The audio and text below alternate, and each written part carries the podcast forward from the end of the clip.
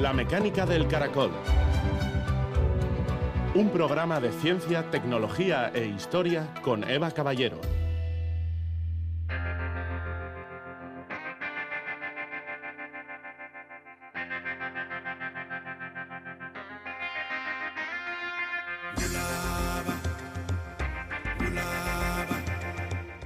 Imaginación nos llevará a menudo a mundos que no existieron nunca, pero sin ella no podemos llegar a ninguna parte. Carl Sagan, astrofísico.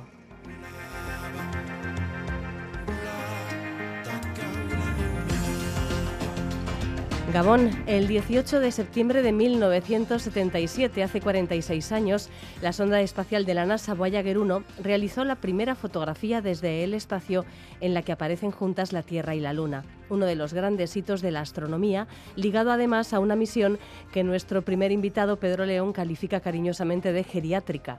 Las sondas Voyager 1 y 2, lanzadas en el 77, no son solo la misión espacial más longeva, además son los primeros objetos fabricados por el ser humano que han llegado al espacio interestelar. Su viaje, a estas alturas de más de 20.000 millones de kilómetros, sigue en marcha. Siguen mandando información desde los confines del sistema solar, aunque en seis o siete años podrían empezar a quedarse sin energía. Pero en todo caso, os imagináis, tecnología de los años 70. Pedro León es un conocido divulgador en el campo de la astronomía y la exploración espacial y hoy nos presenta un libro sobre estas dos viajeras. Nuestra primera propuesta entonces plantea un salto de 20.000 millones de kilómetros. La segunda, otro también bastante grande, hacia el pasado y por lo menos de 40.000 años, pensando en la época en la que desaparecieron los neandertales.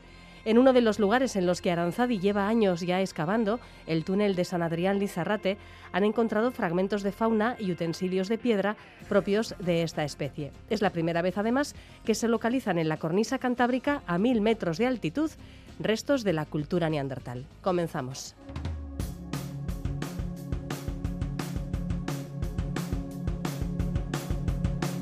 Apollo Control at 102 hours into the flight of Apollo 11. Grown quite quiet here in Mission Control. A few moments ago, Flight Director Gene Kranz uh, requested that Pedro León es un apasionado de la astronomía desde la infancia y con el paso de los años, aunque su vida profesional ha ido por otros derroteros, ha seguido siendo un entusiasta, estudioso y divulgador de las ciencias espaciales. En 2002 puso en marcha el portal y el foro sondasespaciales.com y más tarde la web Infosondas. Preside la Asociación Astroinnova dedicada a la divulgación científica. Ha colaborado con grupos de investigación en centros de astrofísica. Es autor del libro Eso no estaba en mi libro de la exploración espacial y ahora nos presenta su último trabajo, Viajes Interestelares, historia de las ondas Voyager. Buenas noches, Pedro.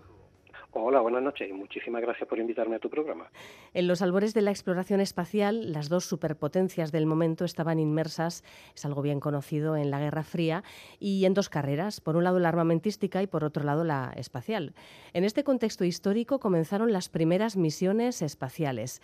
Esta presión recíproca a la que se sometían eh, los dos países, ¿de qué manera influyó en este primer desarrollo de la exploración del espacio?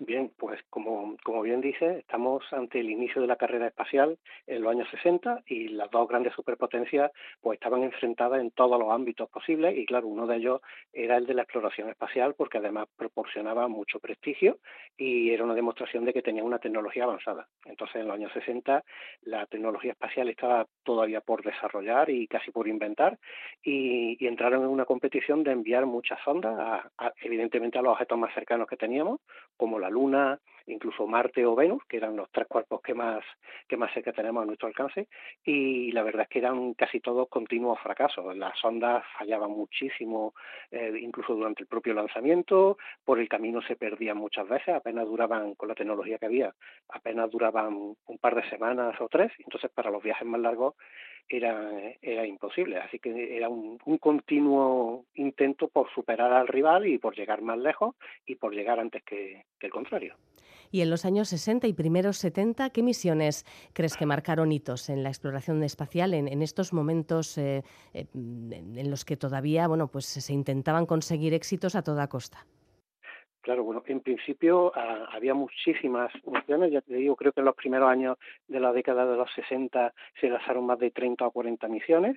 Y bueno, entre las más destacadas, por ejemplo, está la, la Mariner 4, que fue la primera sonda, que en este caso era de la NASA, que llegó en el año 1965 a Marte. Fue la primera vez que un objeto fabricado por el ser humano llegaba a la cercanía de Marte y simplemente, bueno, lo sobrepasó y nos envió una, una docenita de fotos, que hoy día no es nada, pero bueno, en aquellos momentos, dada la distancia y que las cámaras eran completamente analógicas, pues fue todo, todo un logro. Y la Mariner 5, su sucesora, que llegó también con éxito a Venus el año siguiente y bueno, entre los dos digamos que la NASA cogió un poquito de ventaja respecto a la Unión Soviética. La Unión Soviética en el vuelo tripulado con, con seres humanos a la órbita de la Tierra iba en, en ventaja y la NASA pues no le quedó otra opción que, que avanzar y, e invertir mucho más en la exploración de los planetas.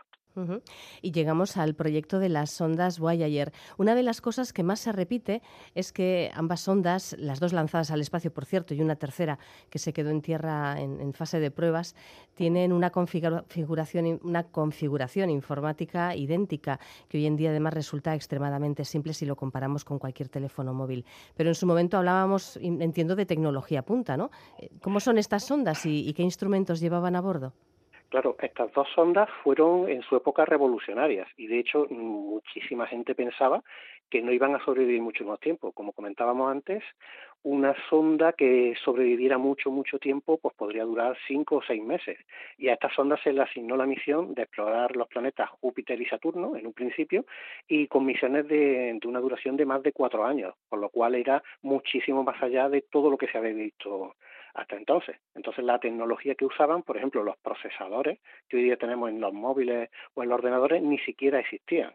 Y los discos duros tampoco. Es decir, tenemos que imaginar que la tecnología que para hoy para nosotros es muy habitual en, nuestro día a día no existía. Entonces todo era muy analógico, los, los, circuitos se hacían prácticamente a mano, con cables y con pequeños componentes electrónicos. El disco duro no llevaba, tenía unas pequeñas memorias que en, en, total la sonda apenas podría guardar una fotografía, es decir, hoy día hacemos una fotografía con nuestro móvil, bueno, pues las sondas espaciales Voyager entre las dos ni siquiera podían albergar lo que es un, un 1% de una fotografía actual. Lo que hacía es que llevaban una pequeña un pequeño, una pequeña cinta magnética, como la antigua cinta de cassette, pero un poquito más profesional, claro, y ahí iban almacenando algunas de las fotografías que iban consiguiendo en su viaje y luego las retransmitían a Tierra una vez que habían superado el planeta. Pero básicamente eran dispositivos muy, muy rudimentarios. Por ejemplo, por ponerte un ejemplo que podamos entender, la memoria con la que funcionaban las sondas en conjunto eh, eh, era un total de 69 kilobytes, que eso es un millón de veces menos de lo que hoy hay en cualquier teléfono móvil que tengamos en nuestra mano. Con lo cual estamos viendo que hicieron una auténtica maravilla de, explorar otros mundos con una tecnología que hoy día, pues con cualquier mando a distancia de una cochera o de un coche, tiene mucha más tecnología que las dos son las completas. qué curioso. Por cierto, em, antes de la misión Voyager se pensaba que era imposible viajar más allá del sistema solar exterior, más allá del cinturón de asteroides que hay entre Marte y Júpiter. ¿Qué nuevo enfoque cambió esta idea y permitió que se pudieran lanzar estas sondas?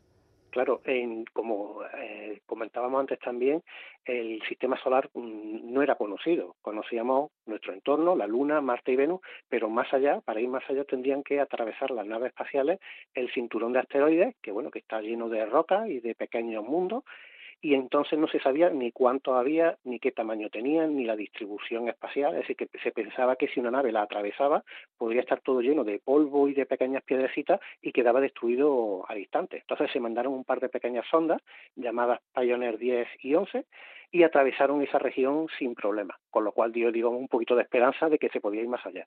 Y también, como te comentaba antes, los viajes son muy largos. Por ejemplo, visitar Saturno eh, implicaba seis años de misión, llegar a Urano serían 20 años de viaje, es decir, dos décadas viajando solo para llegar hasta Urano, y llegar a Neptuno podrían invertirse hasta 30 años de viaje, con lo cual, bueno, si, si las sondas apenas llegaban a un año de vida, pensar en viajes de 20 o 30 años era completamente de locos, o sea, nadie se lo creía.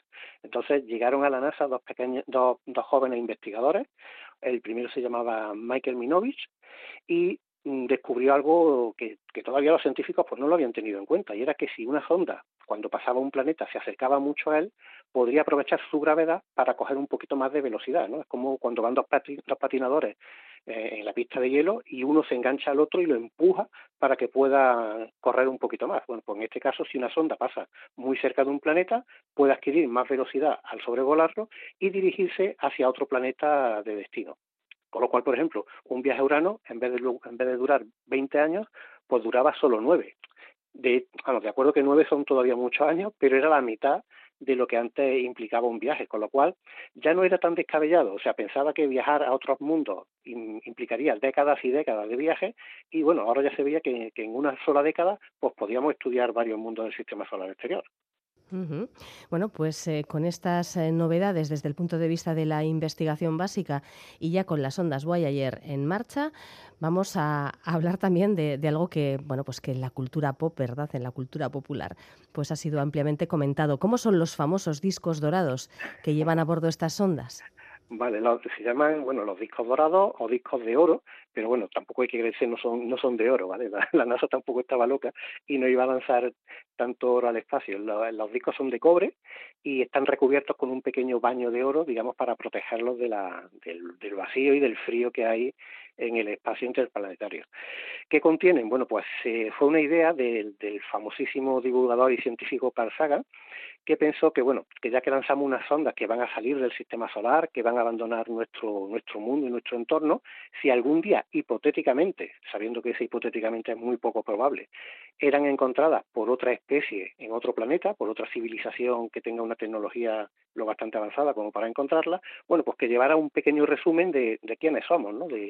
De qué es la humanidad, qué es el planeta Tierra, y lleva grabaciones de, saludos de personas y personalidades de la época, lleva fotografías de montañas, de mares, grabaciones del sonido de los pájaros, del viento, lleva una pequeña también representación de música de, la época y de, y de épocas anteriores, y lleva una pequeña selección, que siempre es muy difícil resumir un planeta en un disco, pero bueno, es una pequeña selección de, de cómo somos los humanos y de cómo éramos por lo menos en los años 70, por si otra civilización llegara a encontrar el, disco y la sonda. Vamos, que si las encuentran ahora dirán esta gente que anticuada está, fíjate. Claro, y, y, qué pantalones de campana llevaba y todas esas cosas, pero bueno, por lo menos ya, ya, tienen una idea de la pinta que tenemos, por lo menos. Bueno, vamos a hablar del lanzamiento de ambas ondas eh, y, cómo es que existe una tercera, por cierto, que seguramente es mucho menos conocida. Sí, la, la verdad es que bueno, cuando, cuando, la NASA empieza a construir algo que es completamente nuevo, siempre va un poquito sobre seguro. Entonces, cuando construyó las dos sondas, tenía una tercera sonda a la cual sometía, digamos, a todas las perrerías, que hay que someter una sonda antes de lanzarla al espacio. Hay que someterla a muchas vibraciones para que cuando se lance en el cohete, bueno, pues ver que aguanta. Entonces, si alguna sonda tiene que, perder, que perder tornillos, mejor que sea la que se ha quedado en tierra y se le han hecho todas las pruebas. También la tenía que someter a frío, someterlo a calor, ponerla a dar vueltas, es decir, todas las perrerías que se puedan ocurrir. Y esa tercera sonda quedó como, como un banco de ensayos. Y la verdad que hubo hasta planes para lanzarla un par de años más tarde, después de repararla y ponerla otra vez en condiciones, pero al final falta de presupuesto pues hizo que, que se quedara en tierra. Y, bueno, las dos sondas fueron lanzadas en el año 1977 a, a, bordo de un cohete que se llamaba Titan, Titan 3, y, y, desde el propio momento del lanzamiento ambas, bueno, lo detallo un poquito más en el libro, de, mm, sufrieron bastantes inconvenientes y bastantes problemas, pero bueno, por suerte pudieron solucionarse en un par de semanas y las sondas han sobrevivido hasta el día de hoy. Es decir, de hecho llevan 46 años funcionando en el espacio interestelar a, a bajísimas temperaturas y, y sin nadie que las pueda arreglar en persona. Ya, ya. ¿Nos podrías describir cómo es la primera imagen histórica que se mandaron, eh, que mandaron desde el espacio al, a los pocos días de, del lanzamiento? ¿Qué se puede ver? Pues, pues, fue muy simbólica, porque la sonda se encendió y bueno, ya que tenemos que probar los instrumentos y tenemos que probar la cámara, ¿a dónde podemos enfocar que sea alguna foto bonita y que se vea con, de, con detalle? Bueno, pues la sonda se dio la vuelta, se giró y fotografió a la Tierra y como ya estaba un poquito alejada de nosotros, ya también en la misma fotografía podía aparecer la luna. Entonces, y mandó una fotografía que ha sido muy icónica, que es la primera fotografía de la historia, en la cual se ve desde el espacio a nuestro planeta y a la luna girando a su alrededor. Pues una foto realmente magnífica que vamos a utilizar, por cierto, para ilustrar este programa luego cuando aparezca colgado en nuestra página web. Bueno, cuando sobrepasaron el cinturón de asteroides, seguimos con la historia de las Voyager, pues se llegaron a Júpiter y después a Saturno y luego a Urano y luego a Neptuno. Eh, ¿Cómo ampliaron el conocimiento sobre estos planetas tan lejanos a lo largo de, pues, de tantos y tantos años de misión? Pues bien, eh, estas dos sondas fueron las que nos abrieron realmente los ojos, porque como hemos dicho antes, ninguna sonda de la humanidad había llegado tan lejos. Y en principio la, su, su, principal misión era llegar a Júpiter y Saturno y bueno, y si todo salía bien y tenían, estaban encendidas y no tenían muchos problemas, se podría ampliar la misión hasta Urano y Neptuno.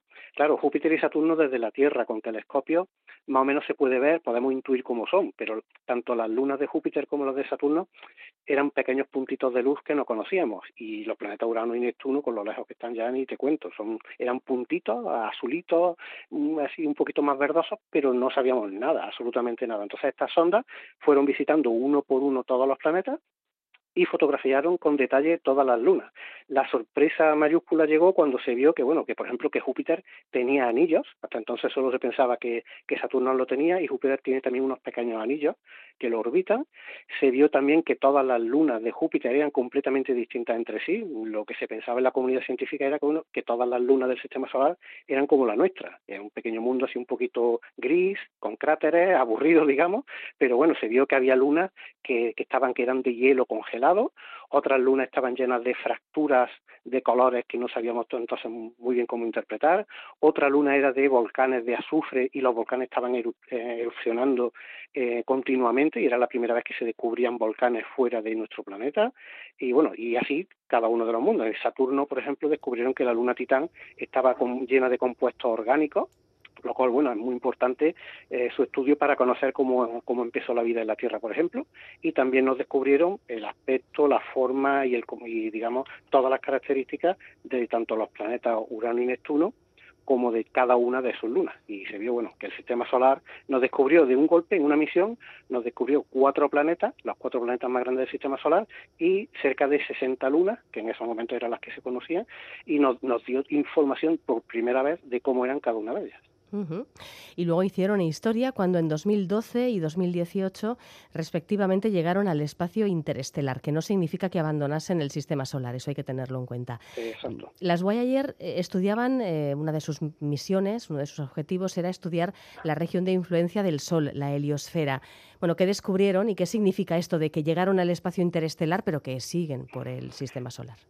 Claro, tenemos que tener en cuenta que el Sol eh, influye a todo el sistema solar de dos formas fundamentalmente. El primero es con la gravedad, por eso la Tierra y todos los demás planetas giramos alrededor suya, porque tiene una grandísima gravedad y atrapa a todos los mundos que lo rodean. Y las sondas Voyager 1, Voyager 1 y Voyager 2 actualmente están muy lejos, están ambas a más de 20.000 millones de kilómetros del Sol, pero todavía sienten la, la gravedad solar. O sea, en esa distancia son la gravedad muy débil, pero todavía se siente. Lo que han conseguido estas dos sondas, y que todavía ninguna sonda había conseguido, era salir de la esfera de influencia de los campos magnéticos del Sol. El Sol sabemos que emite continuamente eh, tormentas solares, llamaradas, y crea un campo magnético, una especie de burbuja que rodea a todos los planetas, y bueno, y esa burbuja es buena porque también nos protege de, por ejemplo, de los rayos cósmicos que, que provienen de, de toda la galaxia, y digamos nos protege también a la vida en la Tierra con, esa burbuja. Y estas sondas fueron las primeras que la atravesaron, que salieron de ella, salieron de la heliosfera y de esta manera consiguen eh, obtener datos de una región donde nunca había nunca había estado ninguna ninguna sonda fabricada por los seres humanos. De esta manera pues, podemos conocer un poquito cómo es el entorno entre las estrellas. Ya dejaron en 2012 dejaron de analizar lo que es el sistema solar, con toda la, influencia del campo magnético del Sol y del viento solar y del plasma, y pasaron a una región nueva, inexplorada, que se llama el espacio interestelar y donde ya todo lo que sienten esas ondas no es la influencia de los campos magnéticos y, del viento solar, sino que sí, eh, lo que sienten es una mezcla de los vientos solares y los campos magnéticos de todas las estrellas que nos rodean y con lo cual, bueno, pues está dando una información científica eh, muy valiosa y completamente nueva. Y siguen aportando información porque siguen su viaje por el espacio interestelar. Eh, hay un momento en el libro eh, que es eh, especialmente simpático porque dices aventuras de dos sondas geriátricas, claro, tienen ya unos años, en una misión interestelar. Bueno, ¿qué andan haciendo ahora las Voyager?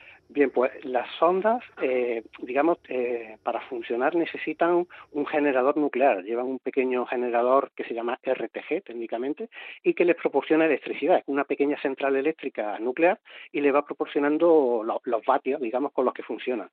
Como cualquier componente nuclear se va gastando con el tiempo. Cuando se lanzaron, eh, producía unos 470 o 480 vatios de potencia para alimentar cámaras, instrumentos, calentadores, porque las, las naves llevan calentadores para no congelarse en el ambiente en el que está. Pero conforme han pasado los años, ha ido perdiendo potencia y actualmente rondan los 230, 220 vatios de potencia. ¿Qué han tenido que hacer las sondas? Bueno, pues apagan las cámaras, porque las cámaras consumen mucha electricidad y de hecho ya no hay nada que fotografiar, aquello está completamente vacío y entonces todos los instrumentos que servían para obtener fotografías o imágenes están apagados.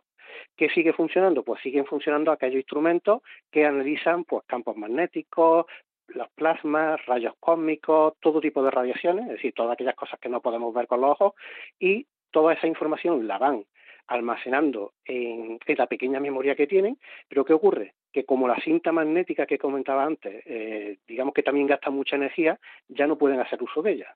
¿Qué es lo que está haciendo ahora mismo las dos sondas? Pues toda la información que, obtienen la mandan en directo a la Tierra. Es decir, ya prácticamente no almacenan nada, sino que toda la información la retransmiten 24 horas al día a la Tierra. Cuando aquí en la Tierra tenemos antenas disponibles para escucharla, eh, la apuntamos hacia ellas, y recibimos la información.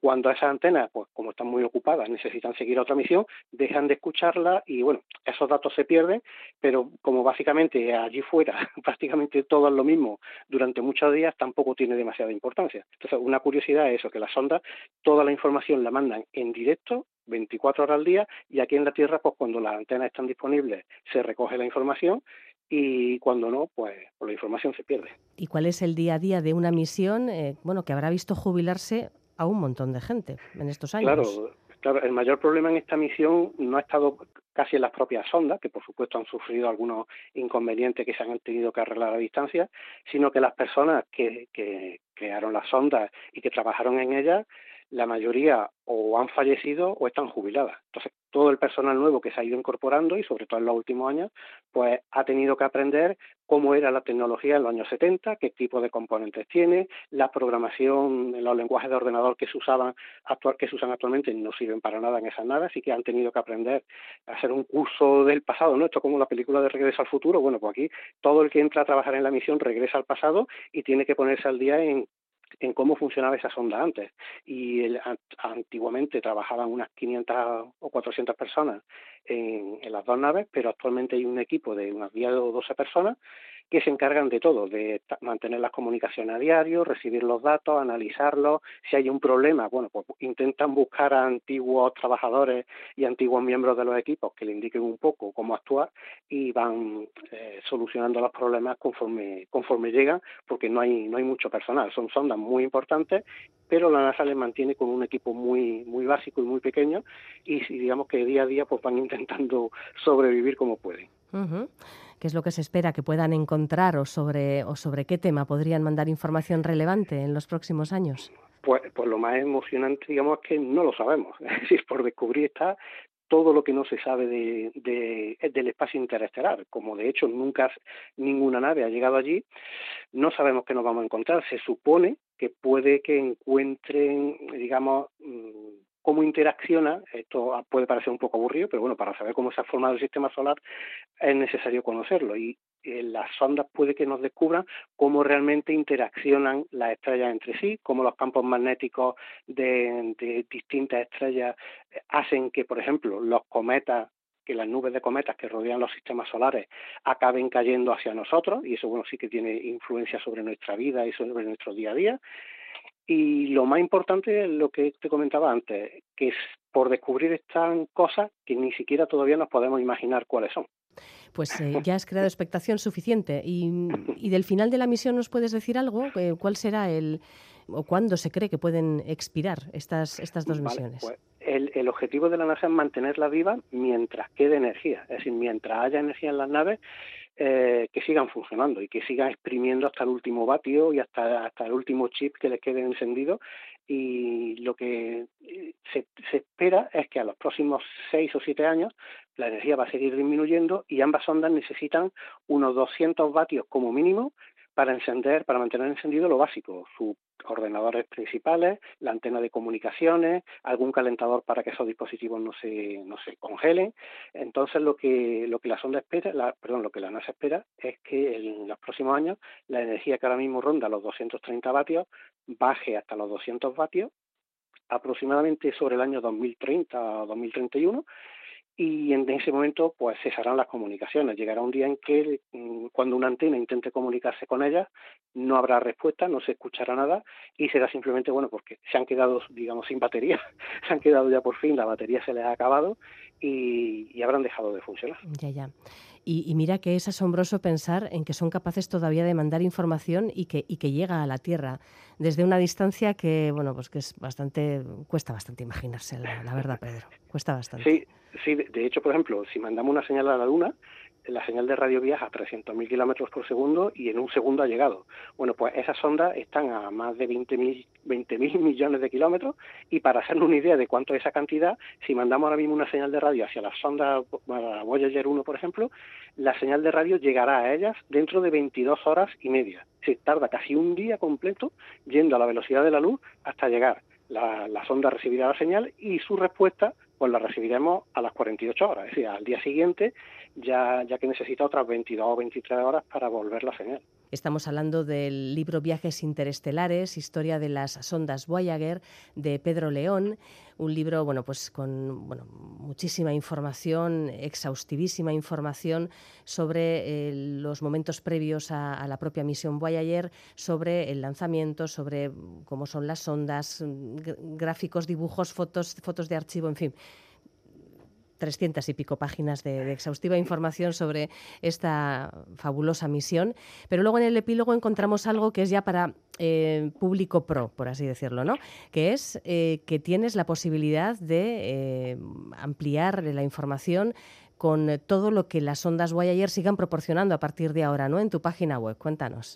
Claro, bueno, el, libro, como comentas, es un libro que aunque habla de, de unas ondas espaciales y habla de tecnología, pero está escrito, en un lenguaje llano, en un lenguaje que cualquier persona con que tenga un poquito de curiosidad por el tema lo va a entender, ¿vale? Que no es un libro técnico que hay que saber de comunicaciones, ni no.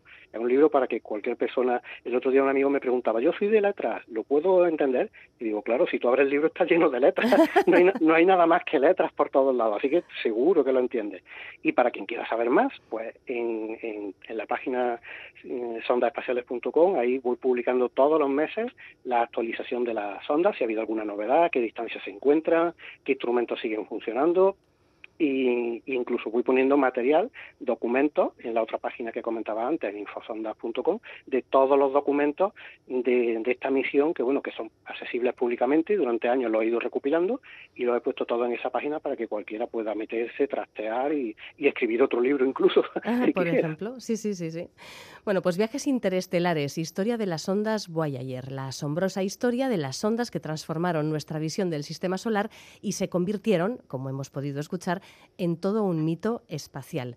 Una obra de Pedro León, a quien agradecemos mucho que nos haya dedicado este tiempo, tan didáctico sobre eh, bueno, pues algo, algo tan interesante como las, las grandes pioneras de la, de la investigación espacial y además en el aniversario del lanzamiento, que, que es por así decirlo su cumpleaños. Estamos, estamos de aniversario.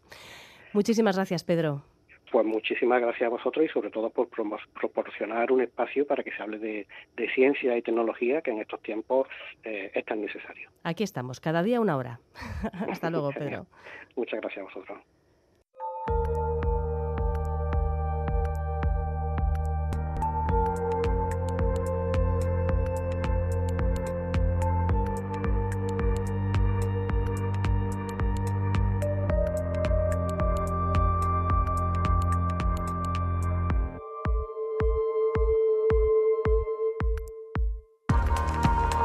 El observatorio chino WFST, acrónimo de Telescopio de Rastreo de Gran Campo, ha publicado su primera imagen, la galaxia de Andrómeda situada a más de dos millones de años luz de distancia y las regiones de su periferia.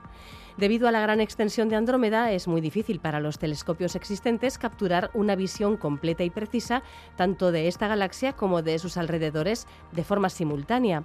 El nuevo telescopio chino, que empezó a operar ayer mismo, 17 de septiembre, es sin embargo capaz de estudiar todo el cielo del hemisferio y ha conseguido abarcar toda la región de Andrómeda con su gran campo de visión y su alta resolución ha producido una imagen multicolor de Andrómeda y sus regiones periféricas, después de sacar eh, diferentes eh, fotografías durante unas cuantas noches. El telescopio es capaz de observar todo el cielo del norte una vez cada tres noches y ayudará a monitorear eventos astronómicos dinámicos y además se espera que mejore las capacidades de vigilancia y alerta temprana de objetos que pasan cerca de la Tierra. El WFST está situado en la ciudad de Lengu, que tiene una altitud media de unos 4.200 metros. Es una ciudad conocida como el Campamento de Marte de China, debido a su paisaje desértico, que se asemeja a la superficie del planeta rojo.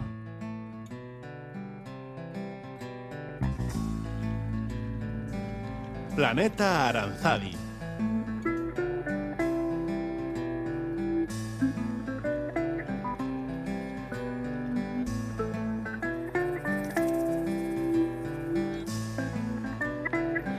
Desde 2008, la Sociedad de Ciencias Aranzadi está reconstruyendo la larga historia de un paraje singular, el túnel de San Adrián Lizarrate.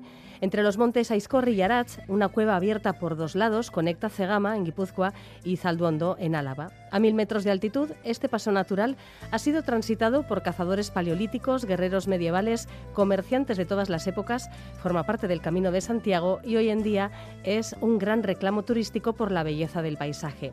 En julio contactamos con Alfredo Moraza, arqueólogo de Aranzadi, para que nos contase qué perspectivas tenían en la presente campaña.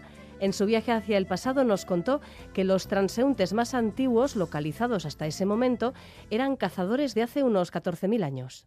Tenemos la fecha tope hasta este momento situada en torno a hace 14.000, 15.000 años, un grupo de cazadores que venían y subían al túnel a cazar aquí mientras estaban las dos, tres semanas o el mes que estuvieran aquí, solo se dedicaban a cazar, cazar, cazar, cazar, cazar y producir eh, toda la carne. En este momento estamos en una fase de que han abandonado, ya se abandona el túnel en ese momento, a partir de hace 15.000 años, y estamos haciendo pues un sondeo que a día de hoy pues llevamos como metro y medio aproximadamente de profundidad respecto a los niveles magdalenienses y eh, de momento que está totalmente abandonado. Entonces tenemos, esa es una relación eh, de la historia del túnel un poco que se repite. Hay fases de ocupación, luego se abandona eh, un poco en función de, también de, de las condiciones climáticas, evidentemente. Como hemos dicho antes, estamos a mil metros, todos los cambios climáticos aquí se multiplican por dos. Alfredo Moraza, Manu Ceberio y quien es hoy nuestro invitado, el arqueólogo de Aranzadi, Jesús Tapia, han coordinado el equipo de estudiantes y voluntarios que han excavado en julio en el túnel de San Adrián, en dos sectores. En la zona más próxima a la antigua ermita, lo que fue un antiguo polvorín carlista, se han desenterrado evidencias de la presencia de neandertales. Gabón Jesús. Gabón. La evidencia de presencia humana más antigua de este yacimiento, a caballo entre Guipúzcoa y Álava, era la de estos cazadores recolectores que hace unos 14.000 años, al final de la última edad de hielo, subían a San Adrián para cazar. ¿Cómo han avanzado los trabajos de este verano para llegar a estos niveles asociados a neandertales? Pues debajo de estas, eh, de estas hasta entonces eh, más antiguas ocupaciones eh, del magdaleniense, el año pasado iniciamos ya un sondeo, un sondeo en profundidad. El año pasado no encontramos eh, no alcanzamos ningún nivel arqueológicamente fértil, no había rastros de presencia humana ni apenas eh, fauna paleontológica eh, de animales que de forma natural pueden acumularse en, esos depósitos. y este año por fin sí que hemos tocado, sí que hemos tocado. Ha sido al final de la primera semana, como con un poco, tiempo, digamos, pero sí que hemos empezamos después de prácticamente dos metros de profundidad bajo la cota de, de las ocupaciones magdalenienses eh, hemos empezado a registrar ya un, estrato con un color un poquito más oscuro, con, más huesitos de, eh, de, animales, eh, tanto de agrópilas y de, pequeños vertebrados, como de las aves, las cazadoras rapaces nocturnas que, pues, regurgitan esas agrópilas en la cueva. Eso ya iba indicando que, que el ambiente se está templando un poquito, que las condiciones de hábitat alrededor de la cueva son un poco más, un poco menos severas, y nos empezó a avisar de la posibilidad de que estuviéramos ante un estrato de, una época en la que se dieran condiciones óptimas o, adecuadas como para ocupar. Y efectivamente eh, empezaron a salir ya huesos, eh, algunos huesos de fauna con, patrones un poco eh, que indican el consumo humano y finalmente unos, restos de sílex, o sea que felices y, genial. ¿Cómo son las piezas que han aparecido y cuántas? Bueno, las, piezas de, sílex, las piezas de sílex, no, todos los restos de, de sílex o de industria lítica son propiamente útiles, ¿eh? herramientas. ¿eh? A lo largo del proceso ¿eh? de, elaboración y de reafilado de esas herramientas se desprenden pequeños cachitos, pues, industria piedra tallada, se trabajando por golpecitos y se desprenden pequeños fragmentos. La mayor parte del repertorio son, son fragmentos de lascas o pequeños fragmentos relacionados con, pues con el, la talla o el reavivado de útiles de camino durante unas las acampadas. Y como útiles útiles o, o lascas tenemos tres o cuatro. En total son unas son unos 14 restos ¿eh? de industria de piedra tallada en Siles, una, una lasca también en limonita y otra en, arenisca, ¿eh? y, luego restos de fauna, huesos de, fauna con patrones de, ¿eh? de percusiones, indicando que han sido fracturados para consumir el tuétano. Eso solamente lo hacen los humanos. El material en el que estaban fabricadas estas piezas que has mencionado, ¿se podía obtener relativamente cerca o indica que bueno, pues también se, movían bastante eh, para, para, recuperar ese sílex o esa arenisca? Bueno, en, términos, en términos de, humanos prehistóricos es relativamente cerca. ¿eh? Para nosotros se nos hace un poco, pensando, eh, que habría que ir a pata, pues, pues nos hace un poco más largo.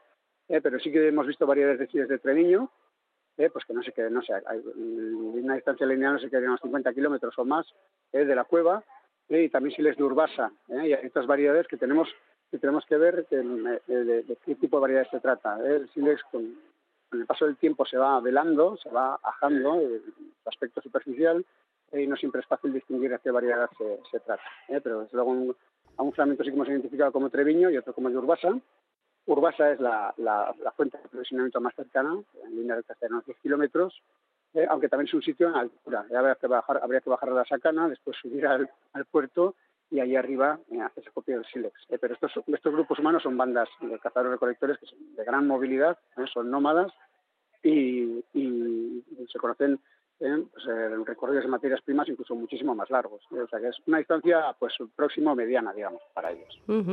Esta cueva de San Adrián, el paso de Lizarrate, está a mil metros y es la primera vez que se encuentra cultura neandertal a tal altitud en la cornisa cantábrica. Además, no hay que olvidar que conecta mm, pues, dos territorios de una forma pues muy natural. Estas dos cuestiones que os sugieren sobre los neandertales, sobre quizás alguna costumbre, ¿os ha sorprendido encontrar a semejante altitud su presencia?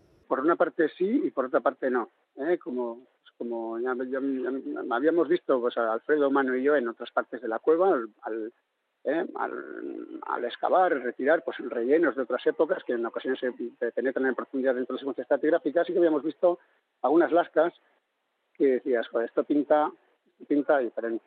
¿eh? Por el tipo de tecnología, pues bueno, con una lasca no puedes decir nada, con dos tampoco, pero huele a que, hay, a que había cosas ya, pues neandertales ¿eh? en, el entorno inmediato de la cueva o en alguno de, las, de los depósitos que alberga la cueva. Entonces, finalmente este año lo hemos descubierto. ¿Eh? que estén a mil metros, que estén a mil metros, bueno, en la, como he dicho, en la Sierra Urbasa se conocen yacimientos, talleres al aire libre, yacimientos de, donde, tanto humanos modernos como neandertales han ido a aprovisionarse de sílex ¿eh? para hacer sus herramientas. y la Sierra Urbasa, pues en, en Mugarduya, etcétera, están a 900 metros. Es decir, que no es, no es una competición de ver quién sube más alto, sino que significa que estén allí. En el caso de San Adrián, si, si no se conoce las posibilidades de paso que da el túnel para entrar a la sierra y atajar a través de ella, eh, pues difícilmente sería entendible pensar que alguien se suba eh, a una cueva contra un paredón donde corre el aire, donde te quedas eh, muerto de frío y prácticamente no tienes nada más que hacer, nada más que, hacer que bajar a la, noche, a la mañana siguiente. Entonces, nosotros entendemos que conocen las, las virtudes del paso, las, las posibilidades que ofrece el paso y que el interés está en, eh, en aprovechar ese, esa ruta de montaña y ese acceso a la montaña para aprovechar los recursos que el, medio de montaña te puede dar. Eso, eso no, no, se, no se aterriza allí porque sí, por casualidad o por curiosidad. Eso, eso eh, supone que, hay una intención clara, un conocimiento del medio, del paso y de la montaña a la a entrar. Eh, y, plantea cuestiones de, estrategia y de, eh, de diseño de, rutas de movilidad a lo largo de un territorio. Es un comportamiento bastante moderno. ¿Y ahora qué trabajos de laboratorio vais a hacer con todas las piezas, con todos los restos también de huesos de animales recuperados? Bueno, pues de momento, de momento, eh, eh, en, la colección de materiales no ha sido mucha, obviamente, pero, pero bueno, realmente vamos con una campaña, un proyecto de nuestra campaña de proyecto. ¿eh? Las piezas ya están, están lavadas, están etiquetadas. ahora toca que cada, que cada especialista del ramo, pues se, se, encargue del estudio de las cosas. pues Miquel Elorza pues, se está encargando del estudio de las aves. Pedro Castaños, pues le pasaremos la fauna para que nos determine las especies de fauna consumida pues eh, con, la, con la industria lítica y tal, pues pues, eh, pues eh, iremos estudiando. También contamos con, con José Barrios, que es un estimable ayuda, de este especialista.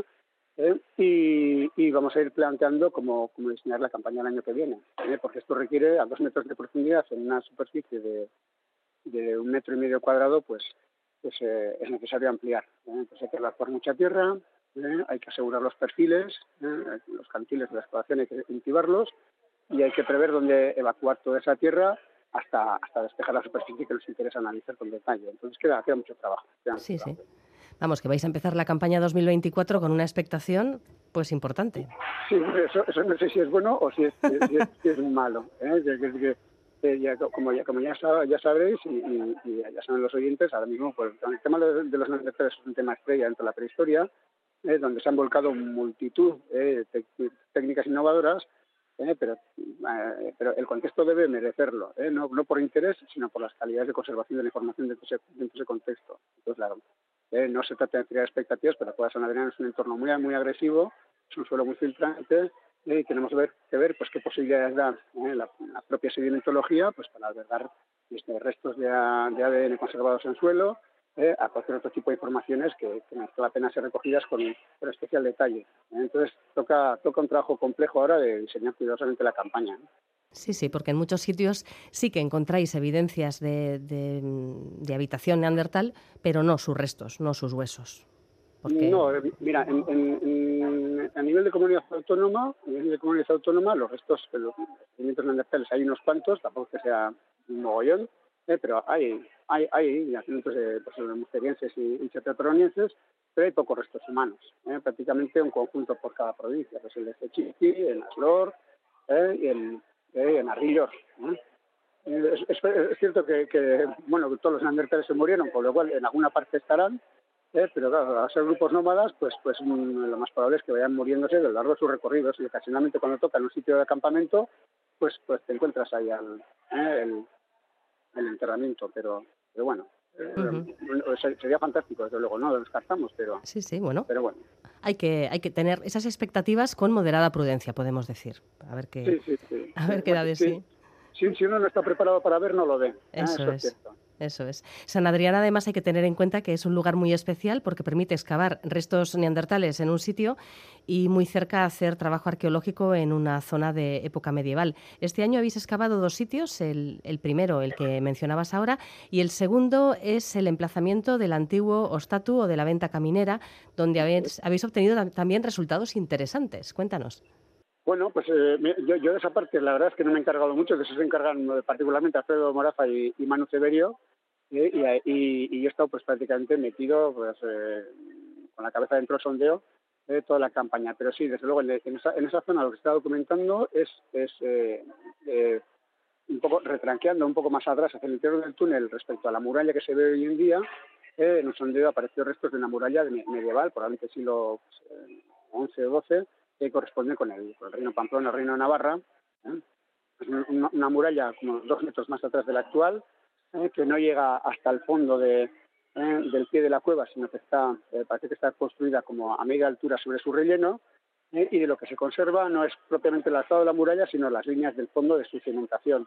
Es un sitio, claro, es una muralla gruesa, es una, y, bueno, esa muralla se asienta sobre el sedimento arqueológico y, y y, es posible registrar una columna pues, pues también de, gran interés ahí, ¿eh? pues, eh, del bronce, magdalenses y, y esas más. ¿eh? Pero es, sí, sí, son los restos de la, de la muralla medieval que pues, desgraciadamente pues fue, fue, fue, derruida para hacer para, para vestir el lienzo unos metros más adelante, pero se ve que es una muralla potente y, y, y por lo menos la base está bien conservada. ¿sí? Un lugar realmente magnífico para aprender mucho sobre nuestra historia, este Paso Felizarrate San Adrián, donde Aranzabi trabaja de año en año y de cara a 2024 pues con, con, esta, con estas expectativas en torno al, hallazgo de, restos del paso de neandertales. Ya veremos qué da de sí. Mientras tanto, eh, Jesús, te pillamos a punto de coger un avión para Jordania. y ¿Qué tienes entre manos? Bueno, pues en, Jordania eh, eh, voy desde hace unos años a colaborar con un proyecto de, pues de, del Consejo Superior de Investigaciones Científicas en Cataluña, de la Mila de Fontanals, con, con Juanjo Ibáñez, eh, y vamos pues todos los años una, pues, un, equipo de, pues, arqueólogos profesionales dirigidos por, él y por, Juan Muñiz a un yacimiento pues, es, es, fabuloso, es impresionante, es de las, de las primeras comunidades campesinas que se asientan y forman poblados en, en el mundo hace unos 10.000 años en una fase que se llama neolítico precerámico. Es ya se han sedentarizado, se han sedentarizado, están domesticando las plantas, están en vías de domesticar los animales, pero aún no conocen la, producción de cerámica. Y el yacimiento es, fabuloso, es, es, una locura. Sí, sí. Bueno, es que en estos países, claro, donde en estos lugares donde nació la, agricultura, donde se forjó la revolución neolítica, eh, tienen la suerte, quizás que no tenemos tanto aquí, de que se ha conservado todo un poquito mejor por el clima. Bueno, pues eh, es un poco todo. Eh, el, digamos, el, grado de, preservación de, los yacimientos arqueológicos es, es, elevado tanto por, por, el clima, porque no está lluvioso, por ejemplo, como, nuestra querida Euskal Herria, eh, como por el, tamaño original de las, de las evidencias. Estamos hablando de son, se construyen casas de, con alzados de piedra de prácticamente un metro de altura conservados, por suelos con mortero de cal. Es decir, en ese caso, la realidad arqueológica histórica que, estamos buscando ya era importante y era un poco descomunal de por sí. ¿eh? A eso pues se añade el, bueno, pues el que no es, un, sitio tan lluvioso y tan y tan erosivo como, ¿eh? como en el que vivimos. ¿eh? Ahora, cuando llueve allí torrencialmente, pues los guardias y tal son, un desastre. sí, sí, bueno, el nivel de conservación es exagerado. Sí, sí. Bueno, pues eh, feliz viaje Jesús. Muchísimas gracias por habernos acercado el trabajo que habéis realizado en San Adrián y que esperemos siga avanzando de forma tan interesante en las próximas campañas. Lo dicho, buen viaje. Agur. Muchísimas gracias, Eva. Agur.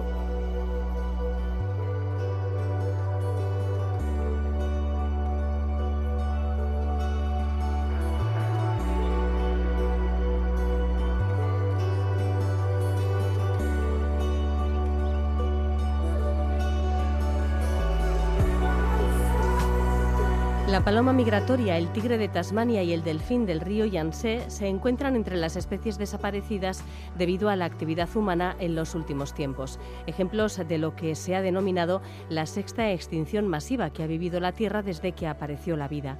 Un análisis de la Universidad de Stanford y la Universidad Nacional Autónoma de México, publicado esta semana en la revista PNAS, muestra que la crisis puede ser aún más profunda y es que estas tres especies citadas fueron también el último miembro de su género, la categoría superior en la que los taxónomos clasifican las especies.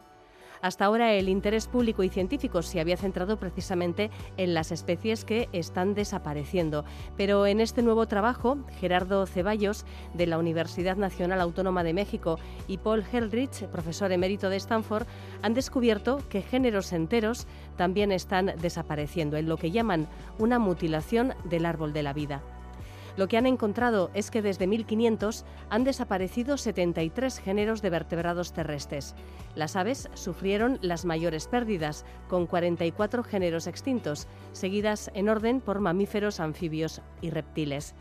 Según este trabajo, la tasa actual de extinción de géneros de vertebrados supera en 35 veces la del último millón de años.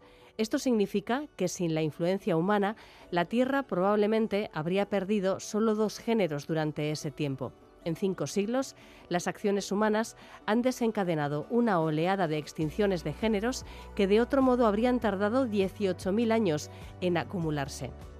La desaparición de géneros enteros tiene consecuencias, explican los autores del trabajo, para el equilibrio de los ecosistemas y también para la humanidad. y ponen ejemplos. Los ratones de patas blancas son los principales portadores de la enfermedad de Lyme, cuya prevalencia está aumentando, sobre todo en Estados Unidos. Estos ratones solían competir con las palomas migratorias por alimentos como las bellotas. Con la desaparición de las palomas y la disminución de depredadores como lobos y pumas, las poblaciones de ratones han aumentado y con ellas los casos humanos de enfermedad de Lyme. Con las especies además se pierde conocimiento. La rana de incubación gástrica, ya desaparecida, era el único animal que incubaba sus huevos en el estómago. Para que los renacuajos pudieran sobrevivir, apagaban la producción de ácido estomacal.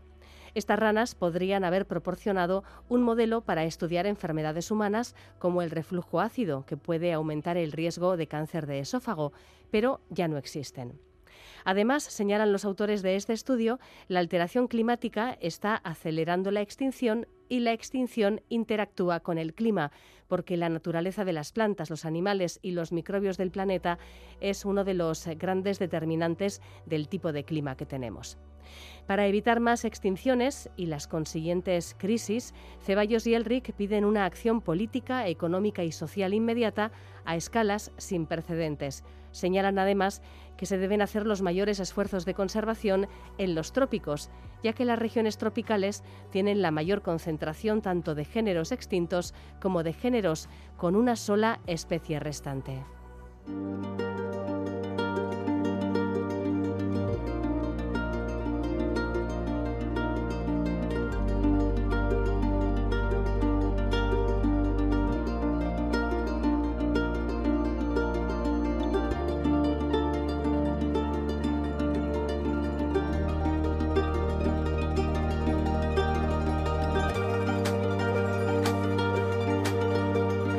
El documental El secreto de la naturaleza, producido por la Cátedra de Cultura Científica de la Universidad del País Vasco, se reestrenará mañana martes 19 de septiembre dentro de Bilbao Ciencia Plaza. A las seis y media de la tarde, en el Auditorio Michelena de Vizcaya Aretoa, en Bilbao, podremos ver esta obra audiovisual que recorre la vida y el trabajo de Pedro Miguel Echenique, catedrático de Física de la Materia Condensada de la Universidad del País Vasco, presidente del Donostia International Physics Center y presidente honorífico de Yaquiunde, Academia de las Ciencias, las Artes y las Letras del País Vasco. El documental, de 55 minutos de duración, plantea al espectador las reflexiones de Echenique en torno a la ciencia, preguntándose qué es y en qué consiste. El reputado físico propone, por lo tanto, una reflexión partiendo de la pregunta de si la belleza es criterio de verdad. La proyección del documental servirá como punto de partida para un coloquio posterior que tendré el gusto de dirigir y en el que el público asistente podrá además hacer sus propias preguntas a Echenique. La cita a las seis y media de la tarde, mañana martes 19 de septiembre, en el Auditorio Michelena de Vizcaya, Aretoa. La entrada será libre hasta completar el aforo.